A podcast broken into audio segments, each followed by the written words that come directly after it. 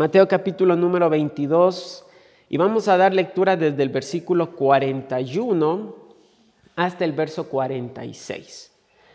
Vamos a ponernos sobre nuestros pies, por favor, mis hermanos, para leer esta porción de la escritura.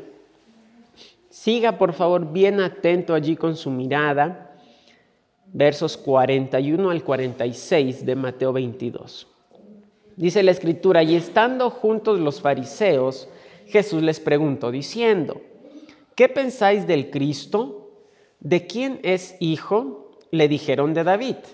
Él les dijo, pues como David en el Espíritu le llama Señor, diciendo, dijo el Señor a mi Señor, siéntate a mi derecha hasta que ponga a tus enemigos por estrado de tus pies. Pues si David le llama Señor, ¿cómo es su hijo? Y nadie le podía responder palabra, ni osó alguno desde aquel día preguntarle más. Pueden tomar asiento, mis hermanos, gracias.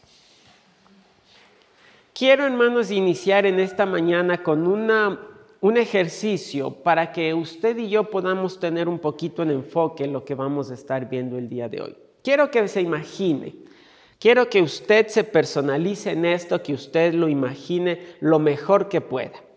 Imagine que por alguna razón, por alguna casualidad, usted se gana un crucero en barco por las islas más preciosas que usted pueda imaginar. Usted inclusive viene con transporte incluido hasta el puerto marítimo de Guayaquil y usted una mañana está en su casa, viene un auto bien lujoso a recogerle, el chofer sale rápidamente, toma sus maletas, usted ni siquiera tiene que cargar sus maletas, él las toma y las guarda, le abre la puerta y usted se sube, le cierra, le ofrecen música agradable, le ofrecen un bocadito y le llevan hasta Guayaquil, al puerto, y le dejan en pleno puerto, le abren la puerta cuando llega, sacan su equipaje y cuando usted está subiendo al barco, de pronto ahí está un, un caballero con un gorrito especial, muy elegante, con insignias. Es el capitán del barco le saluda muy atentamente, le recibe, le da una cordial bienvenida, le dirige hasta su camarote, un camarote muy lujoso, una preciosa cama, una habitación bien linda, un refrigerador con comida que la que usted desee comer y todo bien bonito. Sale el puerto con un día precioso, un sol lindísimo, precioso, usted está emocionado la primera vez que sube a un barco y se va a un crucero. Después de unos días, de pronto usted escucha que la historia del Titanic se está repitiendo y el barco golpeó contra alguna roca bajo el agua y de pronto empieza el barco a hundirse. Y casualidad, ¿cuántos saben nadar, hermanos? Nos complicamos, iglesia. De pronto, usted que no sabe nadar no tiene ni la más mínima idea de qué hacer. No sabe qué hacer, el barco se está hundiendo, el agua empieza a subir, usted ya empieza a sentir el agua en sus pies, en sus piernas, está paralizado del pánico, agarra una tabla que se encontró por ahí y está sobreviviendo, intentando, luchando estar a flote. Y cuando ya está cansado, cuando ya no aguanta más, ya el barco se ha hundido, usted está abrazando esa tabla. De pronto aparece el capitán nadando con un chaleco salvavidas, se saca el chaleco y se lo pone a usted y él toma la tablita que ya usted no podía abrazar. Gracias al chaleco usted está flotando, pero resulta que el capitán con el paso de las horas pierde las fuerzas y cuando usted se da cuenta el capitán ya no está allí ya no pudo más. ¿Qué pasaría o qué pensaría la gente de ese capitán? Ese capitán tomó una incorrecta y mala decisión que causó que el barco se hundiera.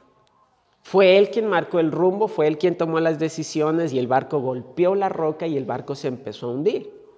Para muchos, ese capitán era un hombre negligente, un hombre irresponsable porque tomó malas decisiones, no consideró el peligro que implicaba y por esa razón el barco se hundió. Para otros que no conocieron al capitán, no supieron, no se enteraron, no tienen ni la más mínima idea ni tienen ningún pensamiento acerca de ese hombre.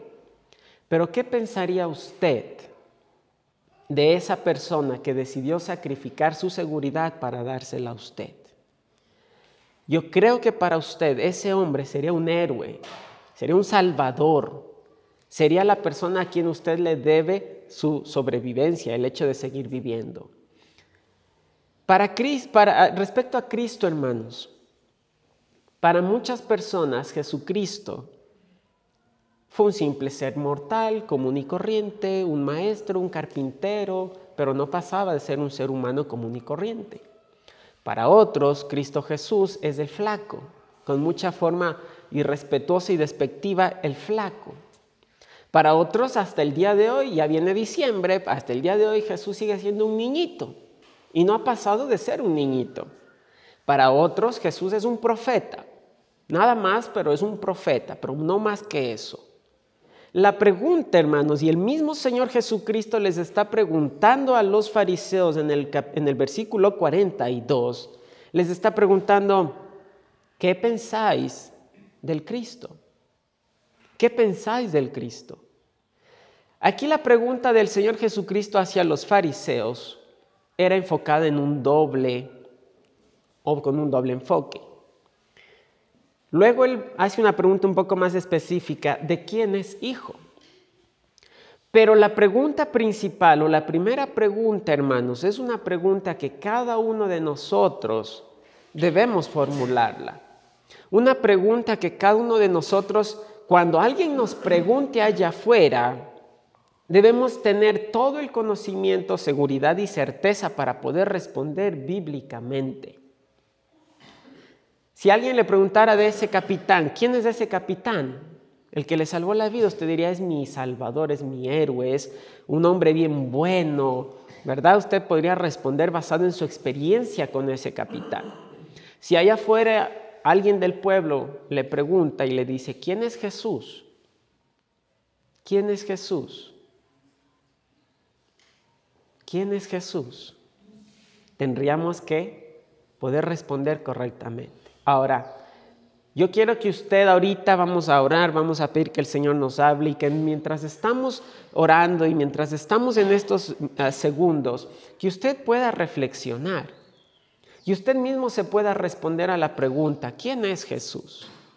¿Quién es Jesús? Para mí, en mi vida, ¿quién es Jesús? Vamos a orar. Padre Celestial, gracias Señor porque en tu preciosa palabra nos permites, Dios mío, aprender más de ti. Nos permites conocerte mejor. Nos permites, Señor, mantener nuestro corazón y nuestra mente enfocados. Gracias, mi Dios. Gracias, Padre Celestial, por tu palabra que nos alimenta, nos redarguye, nos fortalece. Eh, muchas veces nos corrige, nos disciplina, pero todo es, Señor, porque nos amas. Gracias, Padre. Ahora te ruego, mi Dios, que hables a nuestras vidas una vez más a través de ella y que nos ayudes a poner en práctica y por obra todo lo que tú nos enseñas, para poder, Señor, compartir con otros acerca de quién es Jesús. Te alabamos, Padre bendito, te damos gracias. En el nombre precioso de Jesús. Amén. Normalmente a lo largo del ministerio del Señor Jesucristo siempre hubo grupos de religiosos haciéndole preguntas difíciles o preguntas problemáticas para encontrar una razón para acusar al Señor Jesucristo.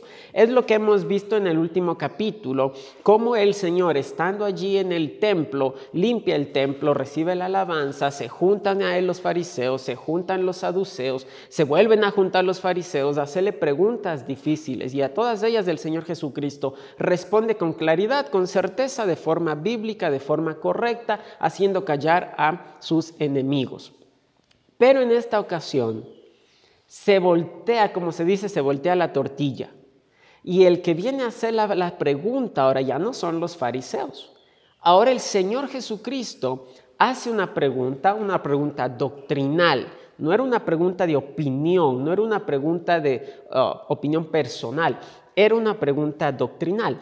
En el verso 42, la, pregunta dice, ¿qué pensáis del Cristo? La forma un poco más fácil de entenderla en la traducción sería, ¿qué opináis del Cristo? ¿Cuál es su opinión acerca de Jesús. Y el Señor enfoca la pregunta de una manera un poco más específica. ¿De quién es hijo? ¿De quién es hijo? ¿Ustedes qué opinan del Mesías? ¿Qué opinan del Cristo? ¿Qué opinan de aquel que ha sido anunciado, el cual ustedes tantos años han esperado? ¿Qué opinan? ¿De quién es el descendiente? ¿De qué linaje viene? ¿De quién es hijo, según la carne? Y le responden sin dudar, en el verso 42, le responden de David, de David. Y la respuesta era correcta. Ellos no dudaron, la respuesta fue inmediata, la respuesta fue rápida. En la carne, según la carne, el Señor Jesucristo vino del linaje de David, del rey David. Él fue descendiente de David. ¿Y cómo sabían esto los fariseos? Pues porque es una profecía o es una promesa del Antiguo Testamento que se repite constantemente en el Antiguo Testamento. Póngale una marquita allí en Mateo 22 y vamos por un instante a segundo de Samuel, versículo 7, capítulo 7. Segundo de Samuel, capítulo número 7, versículos 12 y 13. Segundo de Samuel, capítulo número 7 versículos 12 y 13. Siga por favor bien atento allí, si ya encontró la cita, siga bien atento con su mirada, por favor. Segundo Samuel capítulo 7, versículos 12 y 13. Dice la escritura, y cuando tus días sean cumplidos y duermas con tus padres, yo levantaré después de ti a uno de tu linaje, el cual procederá de tus entrañas, y afirmaré su reino él edificará casa a mi nombre y yo afirmaré para siempre el trono de su reino. Esta porción, esta profecía, el Señor se la estaba dando al rey David en referencia a Salomón.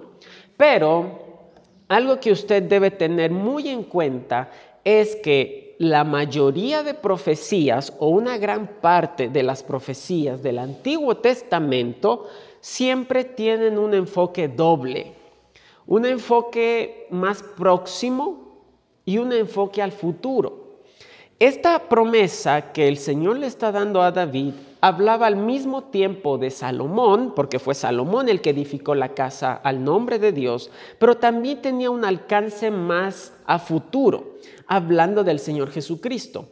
Salomón edificó la casa de Dios, pero el verso 13 nos dice, eh, afirmaré para siempre el trono de su reino.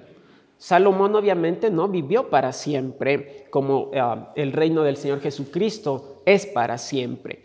Y aquí el Señor le estaba hablando que del linaje de David iba a venir el Mesías el futuro rey, aquel que iba a tener un reino para siempre, un reino eterno. Mire un poco más adelante el Salmo 89. Salmo 89, versículo 3. Salmo 89, versículo número 3 y versículo número 4. Salmo 89. Dice la escritura, allí en el Salmo 89, versículos 3 y 4. Hice pacto con mi escogido, juré a David mi siervo diciendo, para siempre confirmaré tu descendencia y edificaré tu trono por todas las generaciones. Verso 34. No olvidaré mi pacto, ni mudaré lo que ha salido de mis labios. Una vez he jurado por mi santidad y no mentiré a David. Su descendencia será para siempre y su trono como el sol delante de mí. Como la luna será firme para siempre y como un testigo fiel en el cielo.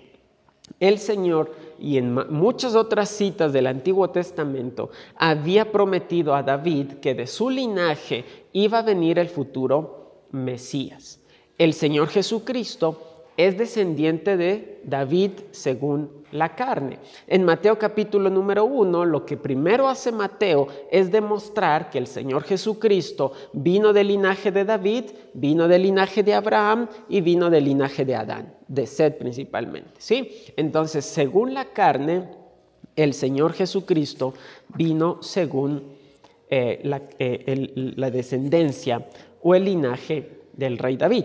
Regrese a Mateo 22, por favor. Mateo 22. De hecho, José y la misma María eran descendientes de David, de distintas ramas, de distintas ah, ramas de, descendencia del rey David, pero los dos eran descendientes del rey David. Según la carne, Cristo vino de David. Ahora, ¿qué significaba esto en la visión de los religiosos y de los fariseos? Simplemente significaba que en la carne él era descendiente de David.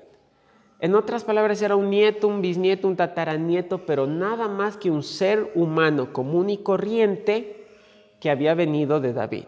Nada más. Ahora, el problema, ya venía aquí un problema, y era que los fariseos negaban al Señor Jesucristo como el Mesías.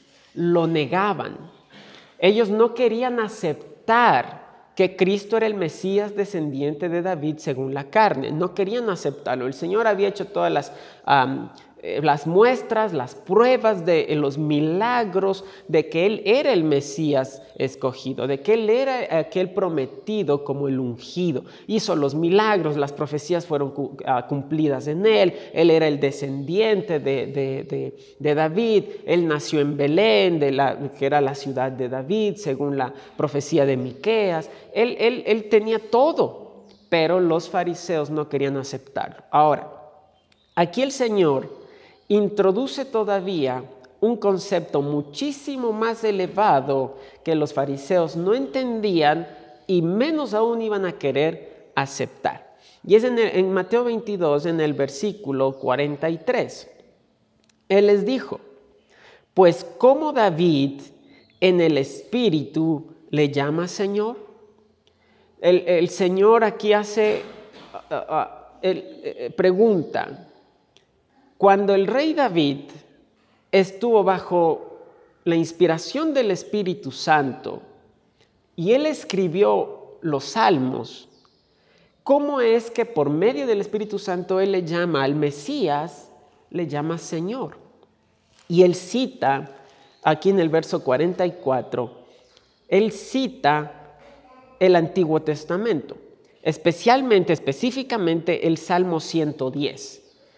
Dijo el Señor a mi Señor, siéntate a mi derecha hasta que ponga a tus enemigos por estrado de tus pies. Es el Salmo 110, el Salmo o la cita bíblica mesiánica del Antiguo Testamento más citada en el Nuevo Testamento. Es el Salmo que más se repite en el Nuevo Testamento. Y en esa cita, en esa cita, David está hablando del Mesías. Dijo el Señor a mi Señor. La traducción hebrea, el hebreo como tal, dice la expresión, dijo Jehová a mi Señor. Dijo Jehová a mi Señor. Esa era la, es la, forma en hebreo. Dijo Yahvé, o oh Jehová, dijo Yahvé a mi Señor.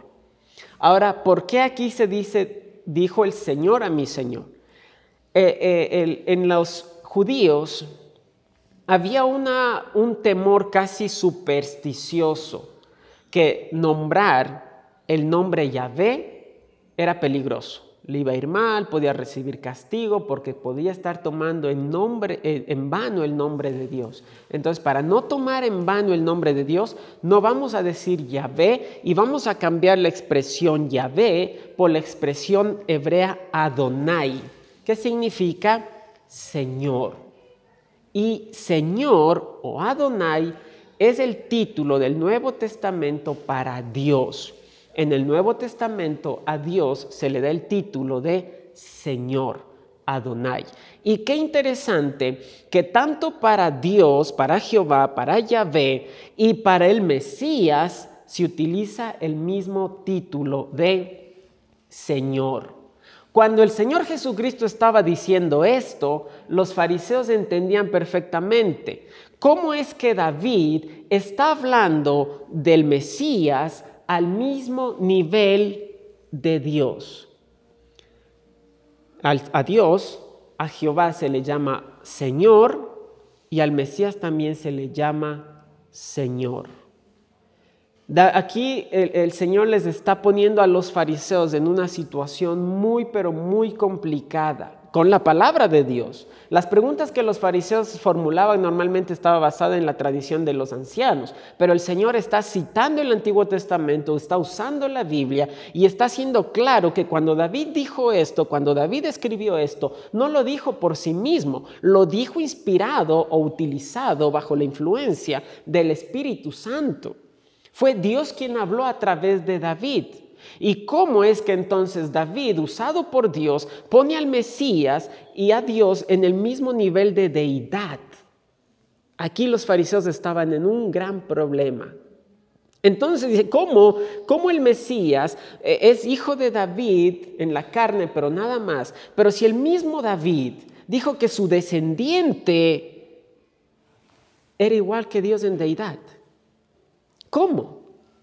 La pregunta era súper complicada para los fariseos. Estaban en graves, graves aprietos. El Señor está diciendo, el Mesías es superior a David, porque el mismo David le está tratando como Señor. Si el Mesías fuera un descendiente suyo en la carne nada más, él como antepasado sería más excelso. Pero el mismo rey David está diciendo que el Mesías es más excelso que él, porque el mismo David está reconociendo al Mesías como Señor, como Dios. Siéntate a mi derecha hasta que ponga a tus enemigos por estrado de tus pies. Verso 45. Pues si David le llama Señor, si David eh, está diciendo que el Mesías es igual a Dios, ¿cómo entonces pueden decir que es un simple descendiente de él en la carne? ¿Cómo pues es su hijo? ¿Cómo va a ser una persona menor a David? Si David mismo está diciendo que el Mesías es mayor. Me estoy explicando, hermanos. Espero estar explicándome. ¿Cómo el rey David está diciendo que el Mesías es mayor que él y ustedes dicen que el Mesías es un simple descendiente de David cuando el Mesías es mayor y David dijo que es igual a Dios. ¿Cómo? ¿Cómo? Y ahí está, mis queridos hermanos, un, un punto clave, un punto clave en la vida cristiana y un punto clave que debemos enseñar y compartir cuando predicamos el Evangelio. Algo que a mí me gusta, hermanos, es cuando estamos en las clases de, niños y, yo les, les, les, pregunto, el día de ayer estábamos hablando del primer mandamiento, no tendrás dioses ajenos delante de mí. Hablábamos del primer mandamiento y les enseñábamos que tienen que amar a Dios sobre todas las cosas y la persona más importante es Dios y les preguntábamos a los niños, ¿quién, ¿a quién debemos amar sobre todas las cosas? Y yo les hacía la señal para ayudarles. Y algunos respondían, a Dios, ¿a quién tenemos que amar? A Dios y otro grupo respondía a Jesús. Y yo, me, yo estoy contento porque están hablando de, la misma persona, Dios, Jesús, yo y el Padre uno somos, la, Santa Trinidad, tres en uno, una doctrina que no se puede entender con mente humana, que no nació del corazón humano, pero es lo mismo. Y yo, yo me gozo de que los niños, los niños tengan a Dios, a Jesús como una misma cosa. Porque el mismo Señor Jesús lo dijo en Juan, yo y el Padre, uno somos, uno somos. Muchas veces, hermanos, que ganan almas cuando usted comparte el Evangelio, una de las cosas que yo me preocupo porque quede bien claro es explicarle a la gente que Jesús es Dios. Porque es triste que muchas veces ya llegaron los falsos testigos de Jehová, que gracias a Dios desde la pandemia no han asomado las orejas. Qué bueno, yo estoy contento y que ojalá siga así. Pero muchas veces llega la gente, llegan los testigos de Jehová, la gente de la casa, y cuando uno llega después de un tiempo a predicarles, la gente prefiere creerles a ellos. Y muchas veces católicos de hueso colorado, los priostes de la fiesta, cuando uno llega a predicarles, le refutan de todo y lo que dicen, pero el infierno no existe. El infierno era solo un basurero que estaba prendido con fuego ahí en Jerusalén. ¿De ¿Sabe de quién sacan eso? de los falsos testigos de Jehová. Y católicos de hueso colorado prefieren creer eso. Y lamentablemente muchas veces también la gente, uno ni cuenta se da, pero la gente tiene en su mente y en su corazón a Jesús, como le decía al principio, como un niñito, como un maestro, como un profeta máximo, pero no más allá. Algunos fue solo un, hombre más, común y corriente, pero nada más. Tiene que quedar bien claro, hermanos, porque es palabra de Dios, que el que murió en la cruz no era un carpintero, no era un simple ser humano, no era un simple maestro, no era ni siquiera un simple profeta. El que murió en la cruz era el mismísimo Dios del universo. Eso tiene que quedar claro. Ahora, para que usted comparta eso, usted tiene primero que tener eso en su corazón. Usted tiene que tener bien claro y presente quién es Jesús. Cuando alguien le pregunta, ¿qué opinas de Jesús? ¿Quién es Jesús? No tiene que haber dudas en su corazón de quién Él es. No tiene que haber ni una pizca de duda de quién es el Señor Jesucristo. Él es Dios. Él es Dios. El que fue concebido por gracia y obra del Espíritu Santo en el vientre de María, era el mismísimo Hijo de Dios, era Dios mismo.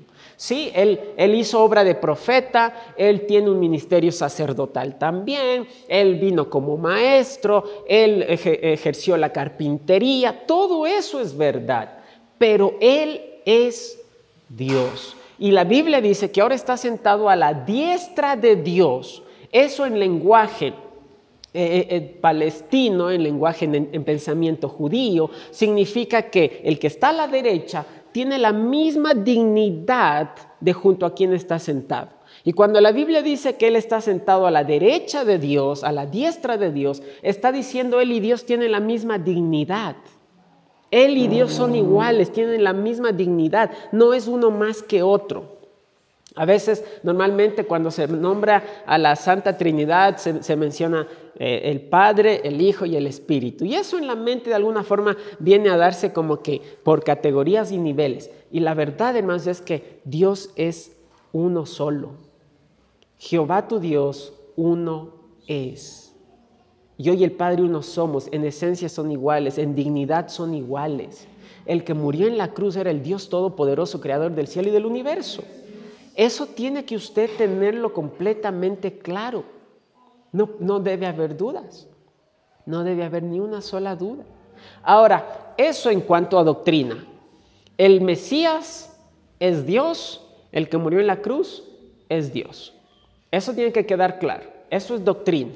Eso está en la Biblia, eso usted y yo lo tenemos que creer por fe, aceptarlo por fe, porque está en la escritura, tiene que ser una verdad en nuestra mente y en nuestro corazón. Ahora, eso en cuanto a conocimiento doctrinal. Cristo hizo una pregunta doctrinal. Ahora, quiero ahora sí irme a su o hacerle esta pregunta nuevamente, ya no de forma doctrinal, sino de forma personal. Personal.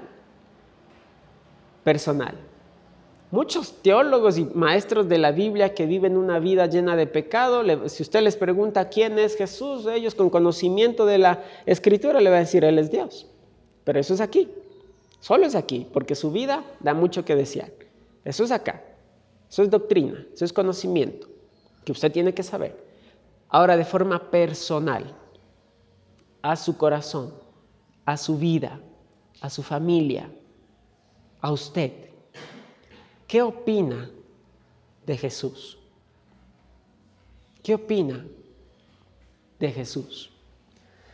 Si alguien, en la ilustración del, de, introductoria, le preguntan por ese hombre que le salvó, todo el mundo va a decir, era el capitán del barco.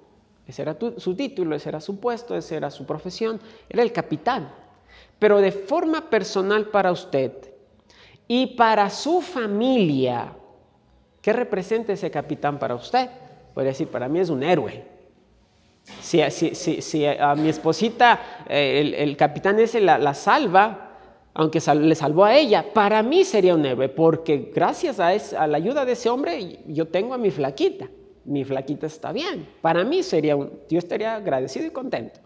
Entonces, por tanto, ese capitán influye en mi vida y en mi familia. Ahora, Cristo. ¿Cuál es su opinión, su criterio, su postura, su pensamiento, su sentimiento en usted y en su familia acerca de Jesús? Porque hermanos, una cosa es lo que yo sé que dice la Biblia y otra cosa es cómo eso influye en mi forma de vivir, cómo eso influye en mis decisiones, cómo eso influye en mis actos, cómo eso influye en mi diario caminar. ¿Qué opina usted de Jesús? ¿Qué opina?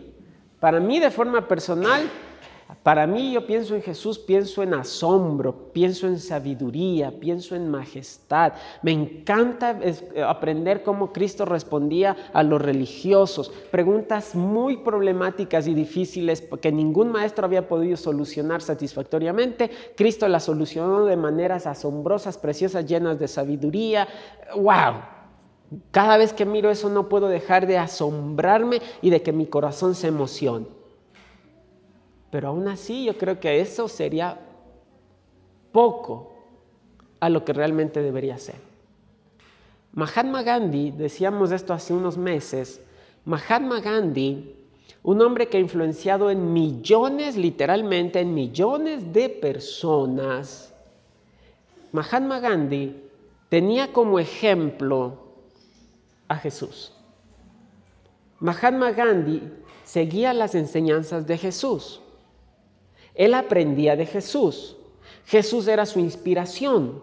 En muchos de los escritos de Mahatma Gandhi, él habla de Jesús y exalta a Jesús y habla bien de Jesús y habla bien del Nuevo Testamento y habla bien de las enseñanzas de la Biblia. Pero Mahatma Gandhi no fue cristiano. Mahatma Gandhi, lamentablemente, si nunca se arrepintió, él se fue al infierno. Y con su filosofía pacifista, que tiene hasta cierto punto cierto grado de honorabilidad, pero aún así él enseñó una simple religión pacifista que no salva.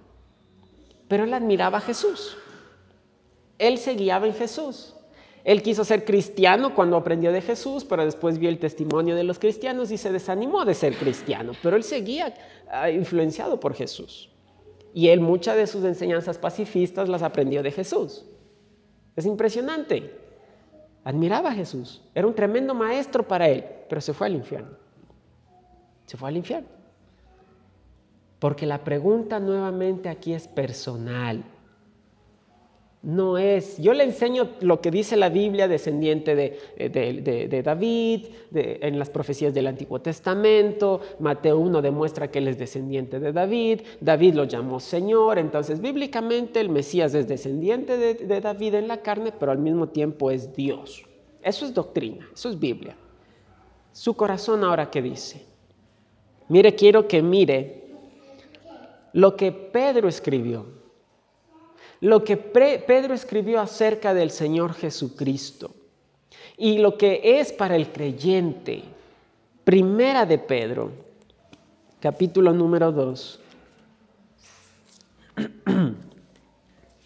Primera de Pedro, el capítulo 2, el versículo 6 y el versículo 7. Primera carta de Pedro, el capítulo número 2, el versículo número 6 y el versículo número 7. Dice allí la escritura, por lo cual también contiene la escritura, he aquí, pongo en Sion la principal piedra del ángulo, escogida, preciosa y el que creyere en él no será avergonzado. Y mire lo que habla del, eh, al creyente ahora. Para vosotros, esto fue escrito a cristianos, a creyentes, para ustedes, para vosotros pues, los que creéis, mire lo que dice Pedro acerca de Cristo. Él es precioso. Él es precioso precioso. Para ustedes creyentes, para ustedes los que son hijos de Dios, para ustedes los que han entendido su condición, para ustedes los que se, dieron cuenta que estaban eh, en pecado camino al infierno, para ustedes que entendieron que Él se entregó y se sacrificó en la cruz, que Él murió y resucitó al tercer día para salvarles, para darles esperanza, para ustedes que por la gracia de Dios han puesto su fe en Jesucristo, para ustedes que ahora forman parte de la iglesia, para ustedes que tienen el Espíritu Santo, para ustedes ustedes que ya se han bautizado, para ustedes Jesús es precioso, precioso, precioso. Hermanos, cada vez, cada vez que usted y yo pensemos en Cristo Jesús, debería saltar en nuestro corazón un sentimiento de gratitud, un sentimiento de gozo, un sentimiento de alegría, un sentimiento de amor por nuestro Salvador.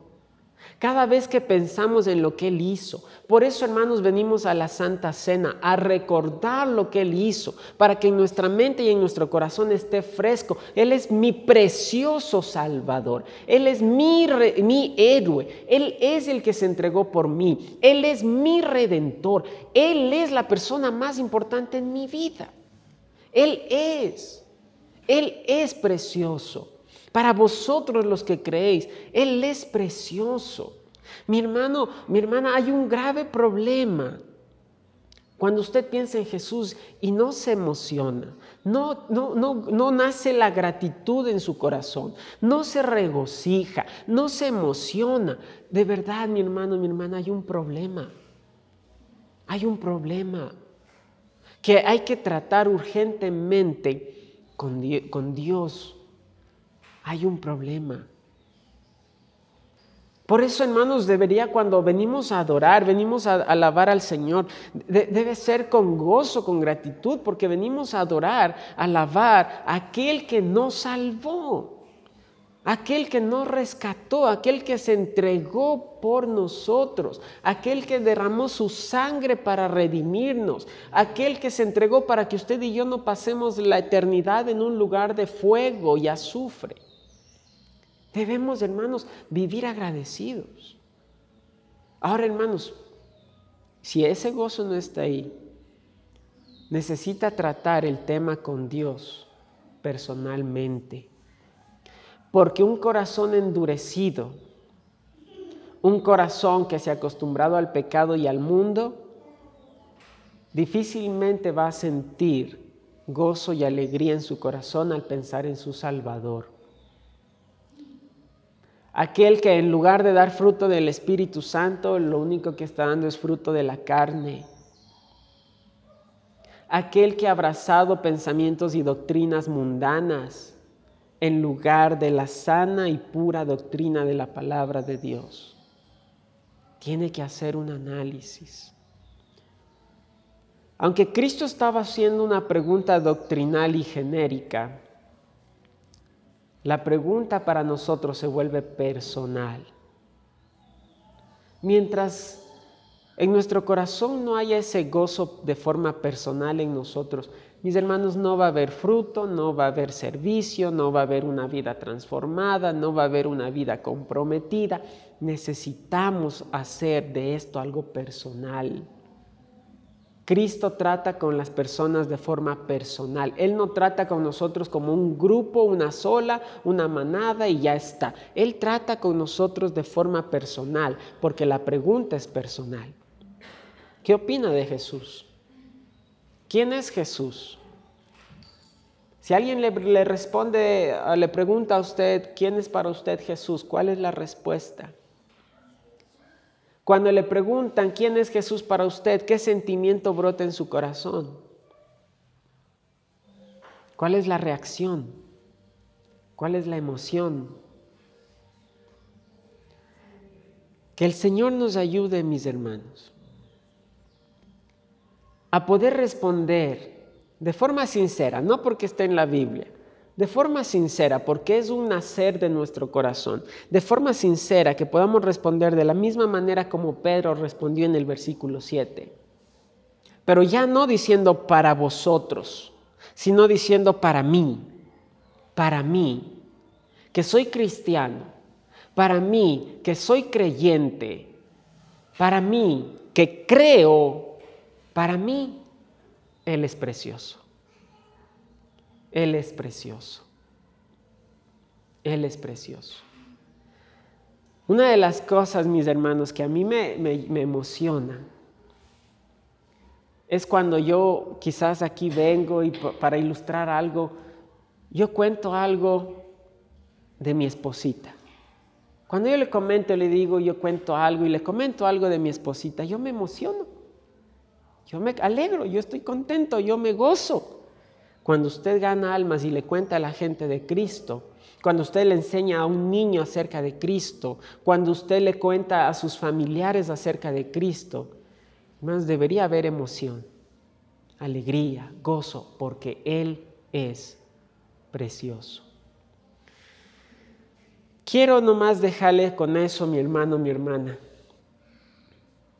Quiero simplemente retarle para que usted piense, quizás este día, quizás esta semana, que usted piense, ¿quién es Jesús para usted?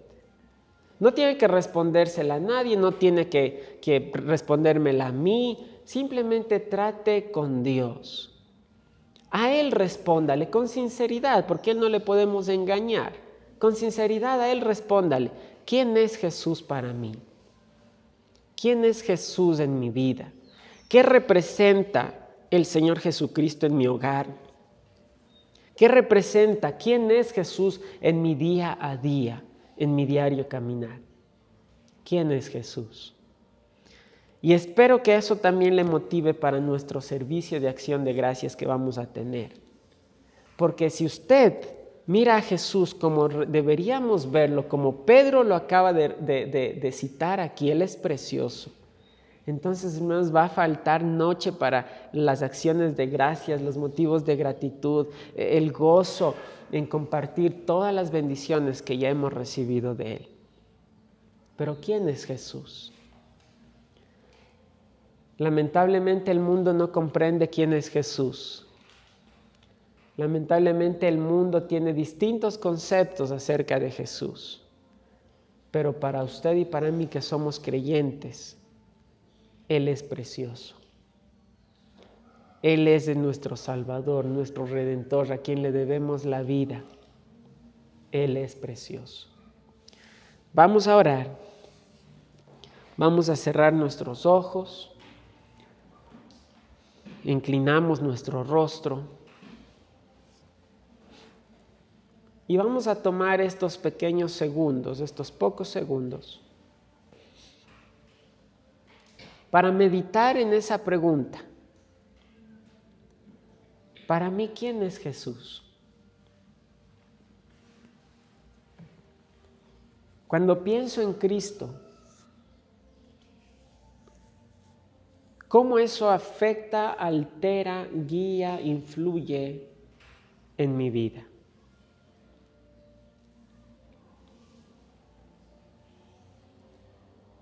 Cómo al ver la obra de Cristo en la cruz por mí, influye en mi vida. ¿Cuál es mi visión acerca del Señor?